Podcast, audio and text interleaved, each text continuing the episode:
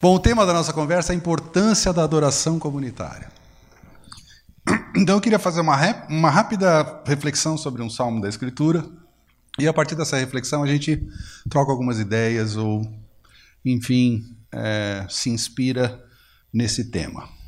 O salmo é justamente o salmo 84, que é o salmo que a gente cantou agora há pouco, que diz assim: Quão amáveis são os teus tabernáculos, Senhor dos exércitos, a minha alma suspira e desfalece pelos átrios do Senhor, o meu coração e a minha carne exultam pelo Deus vivo. O pardal encontrou casa e, e andorinha ninho para si, onde acolhe os seus filhotes. E os teus altares, Senhor, Rei meu e Deus meu. Bem-aventurados os que habitam em tua casa, louvam-te perpetuamente. Bem-aventurado o homem cuja força está em ti, em cujo coração se encontram os caminhos aplanados, o qual, passando pelo vale árido, faz dele um manancial, de bênçãos o cobre a primeira chuva. Vão indo de força em força, cada um deles aparece diante de Deus em Sião. Senhor Deus dos exércitos, escuta a minha oração. Presta ouvidos, ó Deus de Jacó. Olha, Deus, escudo nosso, e contempla o rosto do teu ungido. Porque um dia nos teus átrios vale mais que mil. Prefiro estar à porta da casa do meu Deus a permanecer nas tendas da perversidade, porque o Senhor Deus é só o escudo, o Senhor da graça e glória, nenhum bem sonega aos que andam retamente. Ó Senhor dos exércitos, feliz o homem que em ti confia. E por que eu escolhi esse salmo para a gente conversar sobre esse tema? Porque o autor desse salmo, se a gente olha lá no subtítulo, ao mestre de canto, segundo a melodia, os lagares, salmo dos filhos de Corá. Os filhos de Corá eram uma família tradicional é, da, da nação judaica, naquela altura, que era responsável, entre outras, por aquilo que nós poderíamos chamar da dinâmica da adoração. Então, eles eram uma família de músicos, eram uma, fam uma família de poetas, uma família de artistas Uh, e uma família também que cuidava até dos detalhes uh, do local da adoração. Então, provavelmente, era uma família uh, que aprendera a, a amar tudo que dizia respeito ao tema adoração. Desde das canções, desde os poemas que inspiravam o povo nas suas festas, nos seus ajuntamentos, até os detalhes como a decoração daquele espaço de adoração. E então eu gostaria de destacar algumas das características dessa família representada pelo autor desse salmo, que de alguma maneira nos conecta com a nossa realidade tantos séculos depois, vivendo numa cidade como São Paulo, e todas as demandas e todas as dificuldades que é viver em São Paulo e que é ser cristão, exercer a nossa fé, viver a nossa fé em tempos como os nossos. Então, a primeira coisa que eu gostaria de destacar num, num, num verdadeiro adorador e, portanto, numa adoração comunitária que nós poderíamos entender como sadia, como recomendável, como inspiradora para a nossa realidade, é a motivação que nós observamos nessa comunidade adoradora. E a primeira motivação é interessante porque, se vocês forem perceber por todo o salmo, é, o autor desse salmo ele vai expressando o seu amor por esse lugar de adoração. Então, no versículo 1 ele diz assim: Quão amáveis são os teus tabernáculos. Aí no verso 2 ele diz assim: A minha alma suspira e desfalece pelos átrios do Senhor. Aí ele continua no verso 3 dizendo assim: O pardal encontrou casa e andorinha ninho onde acolhe os seus filhotes. Eu encontrei os teus altares. Depois no verso 4 ele diz: Bem-aventurados os que habitam em tua casa. Mais adiante, ele vai dizendo no verso 10: Pois um dia nos teus átrios vale mais que mil. Prefiro estar a porta da casa do meu Deus a permanecer nas tendas da perversidade. Portanto, todo o texto ele é recheado por esse amor que o salmista dedica ao espaço de adoração, ao espaço físico onde eles se encontravam, onde eles se reuniam. Mas há um, um verso aqui no salmo que é chave para a gente entender a, a motivação por trás de todo esse amor e de toda essa dedicação ao espaço da adoração, que está no verso 2, na segunda parte.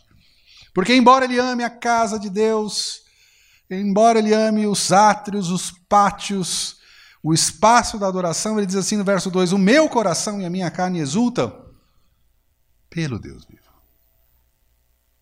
Tá, tudo isso é muito importante. Mas o meu coração e a minha carne, o meu corpo e a minha alma, eles vibram é pelo Deus que habita esse espaço de adoração. É por esse Deus que habita o meu coração. É por ele que o meu coração e a minha carne, o meu corpo e a minha vida vibram e encontram sentido. Então, essa motivação deve nos guiar como comunidade adoradora. O que é mais importante? Essa banda é maravilhosa, o som, esse espaço que nós possuímos aqui, né?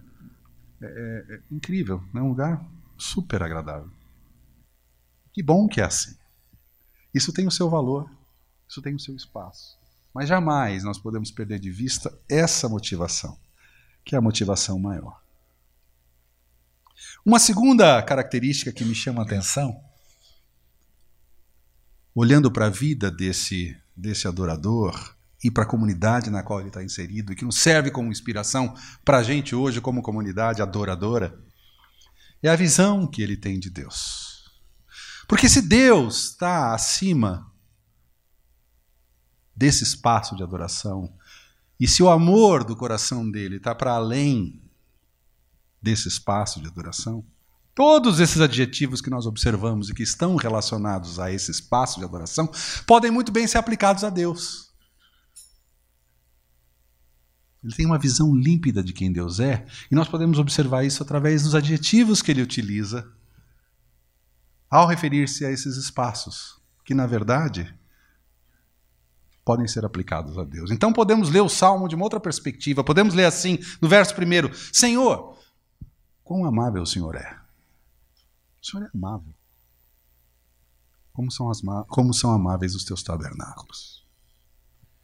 No verso 2: A minha alma suspira e desfalece pelos teus atos. A minha alma suspira e desfalece por ti. Tu és desejável. Deus é desejável. Ele continua dizendo assim: O meu coração e a minha carne exultam por ti. No verso 3: Deus é o nosso abrigo. O pardal encontrou casa e andorinha ninho onde acolhe os seus filhotes. Eu encontrei os teus altares. Eu te encontrei, Senhor. Então, o Senhor, a exemplo do abrigo que os teus altares representam para pardais e para andorinhas, o Senhor é o abrigo da minha alma, do meu coração. Depois ele continua, no versículo 4: Bem-aventurados os que habitam em tua casa, louvam-te perpetuamente. 5. Senhor, tu és a fonte de força da nossa vida. Bem-aventurado o homem cuja força está em ti. Mais adiante ele diz: Deus é o nosso escudo. Olha, ó Deus, escudo nosso. Porque o Senhor Deus é sol, Deus é fonte da nossa vida. E ele termina dizendo assim: Deus é fiel, nenhum bem sonega aos que andam contigo. Deus é fiel. Então, essas duas características dessa comunidade adoradora são características que devem nos inspirar na nossa dinâmica de comunidade adoradora. Motivação e visão. Só que eu preciso abrir meu coração para vocês e, com, e, e, compartilhar que quando eu, eu fiz essa reflexão e pensei nessas características, eu fiquei muito desanimado, pessoalmente. Porque eu falei assim: eu não sou esse cara. Não sou esse cara. As minhas motivações são tão questionáveis. Eu não sei das suas. Eu posso falar por mim. As minhas motivações às vezes são tão dúbias. A minha visão de quem Deus é é tão míope. Por vezes é tão limitada. Eu confesso para vocês, eu dei uma desanimada. Assim. Eu olhei para esse salmo e falei assim: gente, isso aqui não é para mim, não. O cara tem uma motivação irrepreensível. Tem uma visão panorâmica límpida da realidade divina que é um negócio. E aí vem também aquelas nossas cobranças religiosas, né? E a gente é muito cobrado, né? Você tem que ir.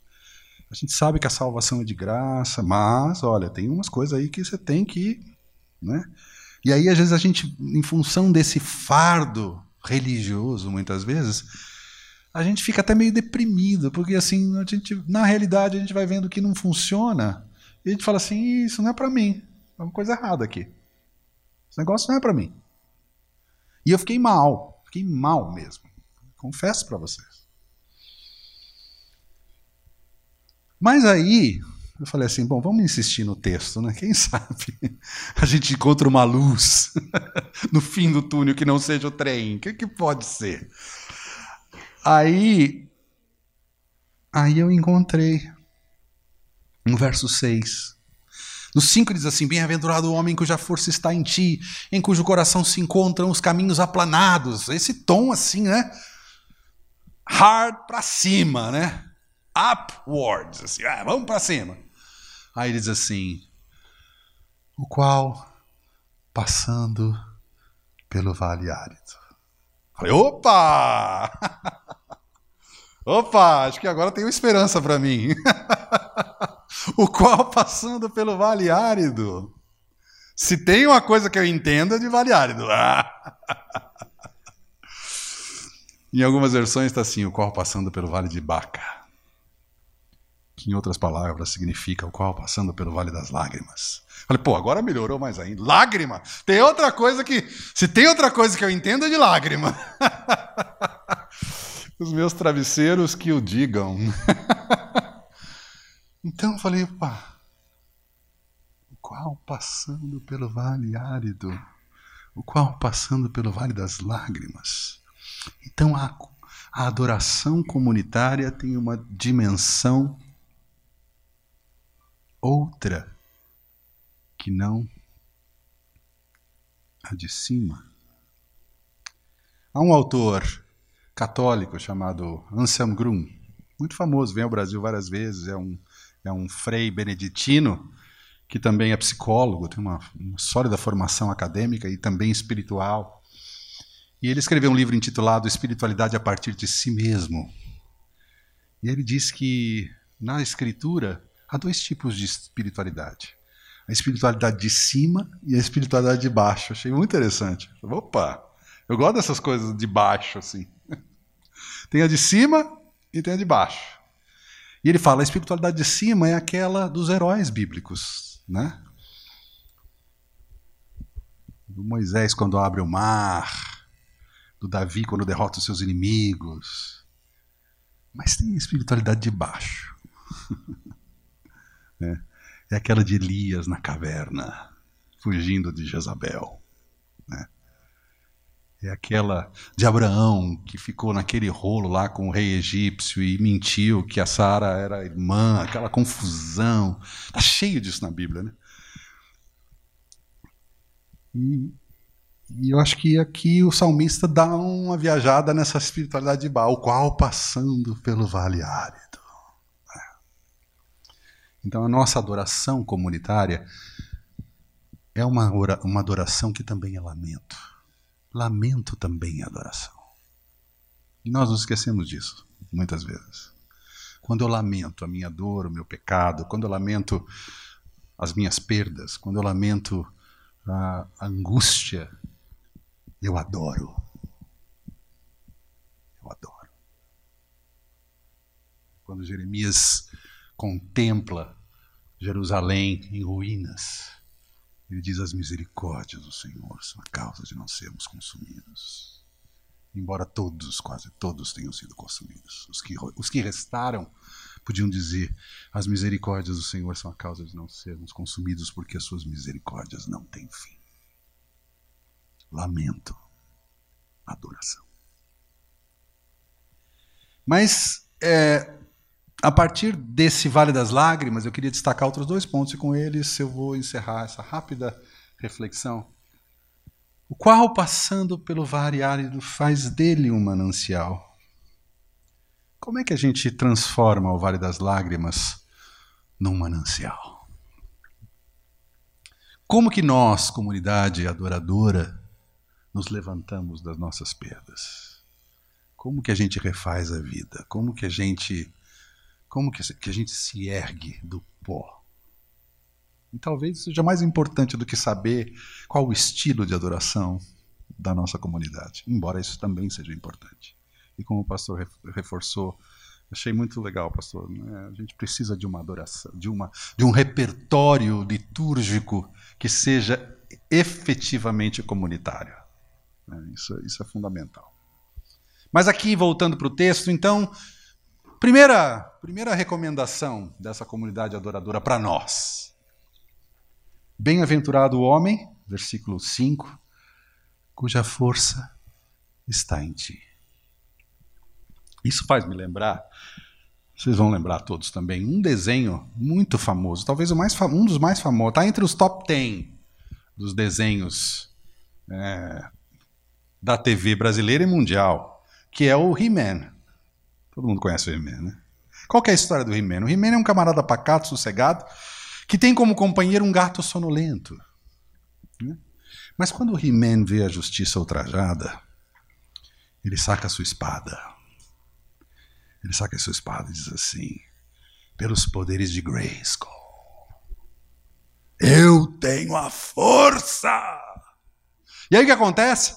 O céu fica negro, raios e trovões. E de repente assim o He-Man vira um cara forte, musculoso. Até o gato sonolento dele vira um tigre feroz. Ele monta naquele tigre com aquela espada. Essa história pueril encerra um, um princípio espiritual profundo. Né? Bem-aventurado homem cuja força está em ti. É, na matemática divina é isso, né? Bem-aventurado o homem cuja força está em ti, não está em mim. Eu não saio do, do Vale das Lágrimas sozinho. Eu não saio do, do, do, do Vale Árido sozinho. Eu não tenho forças para isso. Eu não tenho nem condição. Mas feliz é aquele que entende que a força não está em você. E a segunda característica que, a, que essa comunidade adoradora nos, nos inspira a pensar está no versículo 7. Vão indo de força em força. Feliz o homem cuja força está em ti. E feliz o homem que caminha de força em força. Mas o que, é que significa caminhar de força em força? E com isso eu quero encerrar. Se nós formos para o Novo Testamento, no capítulo 21 de Mateus, é aquele texto famoso em que Jesus entra no templo, expulsa os cambistas. Enquanto ele está ali no templo, crianças são, tra são trazidos a ele cegos e coxos, e ele os cura, e aí as crianças começam a gritar, usando o filho de Davi, e os religiosos vão se irritando com aquela barulheira no lugar sagrado. E aí ele diz assim: Vocês nunca leram Jesus responde para os líderes: Vocês nunca leram o Salmo 8, que diz assim: Ó Senhor, Senhor nosso, quão magnífico, quão admirável é o teu nome em toda a terra. Da boca de pequeninos e crianças de peito, suscitaste o perfeito louvor. Jesus cita o Salmo 8, versículo 2 para eles. Né? Mas é interessante, porque lá em Mateus, quando Jesus cita o Salmo, ele diz assim: Da boca de pequeninos e crianças de peito suscitaste o perfeito louvor. Mas você vai ler o Salmo, e o Salmo diz assim: Da boca de pequeninos e crianças de peito suscitaste força. Então o que, que aconteceu aí? Por que, que Jesus mudou a palavra? De modo que na tradução para as outras línguas e para o português ficaram dois termos diferentes. A única explicação que eu encontro para isso é que na economia divina, força é sinônimo de gratidão. É a única explicação que eu encontrei. Pode ser que haja outra, mas foi a única que eu encontrei. Então, voltando para o Salmo 84, quando ele diz assim: vão indo de força em força, ele está dizendo assim: vão indo de gratidão em gratidão. Momento de gratidão em gratidão. Então, todos nós aqui temos as nossas tragédias, as nossas lutas, as nossas dificuldades.